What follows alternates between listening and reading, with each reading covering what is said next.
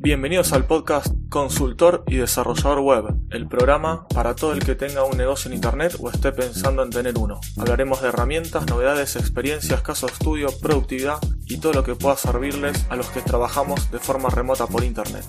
Mi nombre es Aníbal Ardid, soy consultor y desarrollador web desde hace más de 18 años, especializado en startups y nuevos emprendimientos. Episodio número 97. En este episodio de hoy vamos a ver la parte 5 de la serie de episodios sobre cómo crear un negocio online. Comenzamos. Vamos a repasar nuevamente los pasos anteriores de esta serie de creación de un negocio online. En la parte 1 vimos cómo tomar ideas, anotarlas, etc. De dónde encontrar o cómo hacer para, para tener nuevas ideas. En la parte 2 vimos cómo validarlas de algunas maneras diferentes, cómo ver si eso puede llegar a ser posible. En la parte número 3 vimos acá el tema de los ingresos del modelo de negocio, si vale la pena crearlo y cómo obtendríamos los ingresos y una ganancia, dado que esto es un negocio online, sí, no es un hobby. En la parte 4, la anterior, lo que vimos fue que cuando ya tenemos todos los pasos anteriores eh, validados y hechos, pensados, etc., ahí ya tendríamos que desarrollar la solución, ya sea una página web, o una aplicación mobile. Y en esta quinta parte vamos a ver qué es lo que hay que preparar antes del lanzamiento. Bueno, para comenzar, lo ideal, lo mejor, lo perfecto sería que ya tuviésemos una comunidad, ¿sí? que ya tuviéramos seguidores, que tuviéramos ya clientes, el nombre que le quieran poner. Si por ejemplo nosotros tenemos una cuenta de Instagram, de Facebook, de Twitter, y ahora tenemos ya un montón de clientes, seguidores, de esta manera, hagamos lo que hagamos, ya vamos a tener impacto y vamos a tener seguramente visitas. Es muy raro que teniendo una comodidad eh, no logremos tener una suficiente cantidad de visitas, de un porcentaje, digamos, de esa comunidad que ya tenemos activa. Entonces, si tenemos eso, lo mejor ya es ir preparando todo para eso. Ahora vamos a pasar ese pasito. Si no lo tenemos, lo mejor sería construir y crear una comunidad aunque sea previo al lanzamiento, para ya ir teniendo un poquito de engage, un poquito de enganche y para el día que lancemos ya tener algo de gente que, ya vaya accediendo y no esté, no esté vacío, ¿sí? Por así decirlo. Bueno, entonces, vamos a poner que eh, si no tenemos la comunidad, bueno, tenemos que empezar a crearla de alguna manera. Hay diferentes maneras de empezar a crear una comunidad. Lo mejor siempre, obviamente, es crear contenido gratuito, eh, compartirlo por los lugares que, que lleguen a tener nuestro público objetivo que llega a estar activo, ¿sí?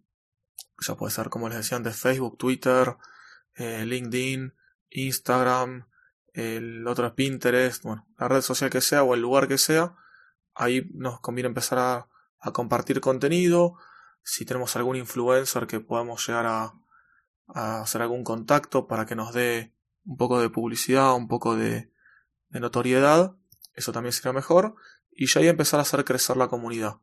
Este, bueno, justo no es el punto y no es eh, lo, que es lo que vamos a tratar acá. Pero bueno, la idea, como os digo, es tener una comunidad eh, lo más grande posible. Que sea empezar a tener gente que empiece a, a interesarle nuestro, nuestro negocio, aunque sea nuestro nicho. Y ahí sí, cuando ya tenemos eh, nuestra comunidad y vamos teniendo un poco de, gente que nos está por así decir, siguiendo, nos está mirando y, y siguiendo atentamente, ahí sí empezamos a, compartir contenido de acuerdo al lanzamiento que vamos a hacer y al producto o servicio que vamos a lanzar eh, online. En este caso, yo lo que prefiero siempre es tener una landing preparada. Si ya tenemos una página funcionando y vamos a hacer una sección nueva, bueno, hacer una landing especial para eso y en lo posible empezar a través de esa landing a explicar un poco de lo que se viene o de lo que vamos a hacer y eh, poner alguna lista de distribución de correo que dejen el correo, por ejemplo, para tener algún descuento, para ser avisados cuanto antes, para hacer beta testers, por ejemplo. Bueno, hay un montón de esas opciones que eh, a la gente que les guste nuestro producto o nuestro nicho les va a gustar. Más que nada, bueno, cuando son descuentos o beta testing, ser los primeros eh, interesa mucho a la gente para que para probar un producto. Entonces, esta es una de las maneras que yo recomiendo y que yo hago, ¿sí? Como les decía, crear una landing, ahí explicamos un poco lo que vamos a hacer para generar un poco de gancho y eh, ponemos un formulario para que dejen el correo. De esa manera ya obtenemos el correo para futuros contactos y además también podemos ofrecer, como decía, alguna promoción, descuento, eh, afiliado, eh, como un beta testing para que sean los primeros en probar algo o a futuro probar nuevas funcionalidades, etc. También junto a esto, en las redes sociales solamente ir publicando, por ejemplo, una cuenta atrás, o ir poniendo capturas de lo que vamos haciendo, la gente aparte vamos a hacer que, que participe. Si nosotros estamos haciendo el desarrollo y no estamos seguros o queremos que la gente opine ya sea de un color, de un logo, de un diseño, de lo que sea, eso también podemos hacer participar a nuestros seguidores, a nuestro público y eso le gusta mucho a la gente.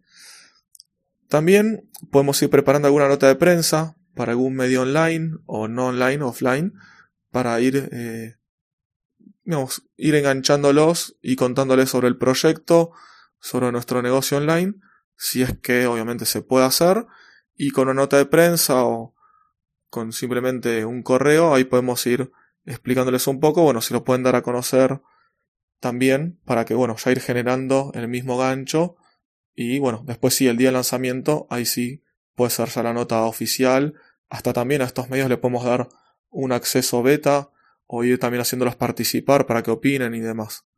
Esto también les gusta mucho a la prensa. Estar ahí mostrando el previo la cocina, lo que se va haciendo. Y, y bueno, eso también nos va a dar notoriedad. Y una cosita más, que ya acá sí sería gastando un dinero, acá ya podemos hacer, empezar a hacer también publicidad paga.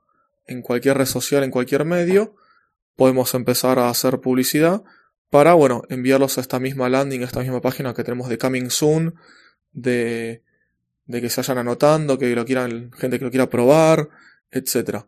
De esta manera también ahí podemos, además de ir validando, vamos ya consiguiendo los correos de estas personas o consiguiendo más seguidores en las redes sociales.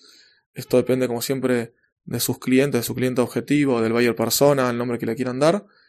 Acá eh, lo mejor es conseguir más y más y más seguidores antes del lanzamiento, para que al momento de lanzarlo esto sea eh, mucho mejor.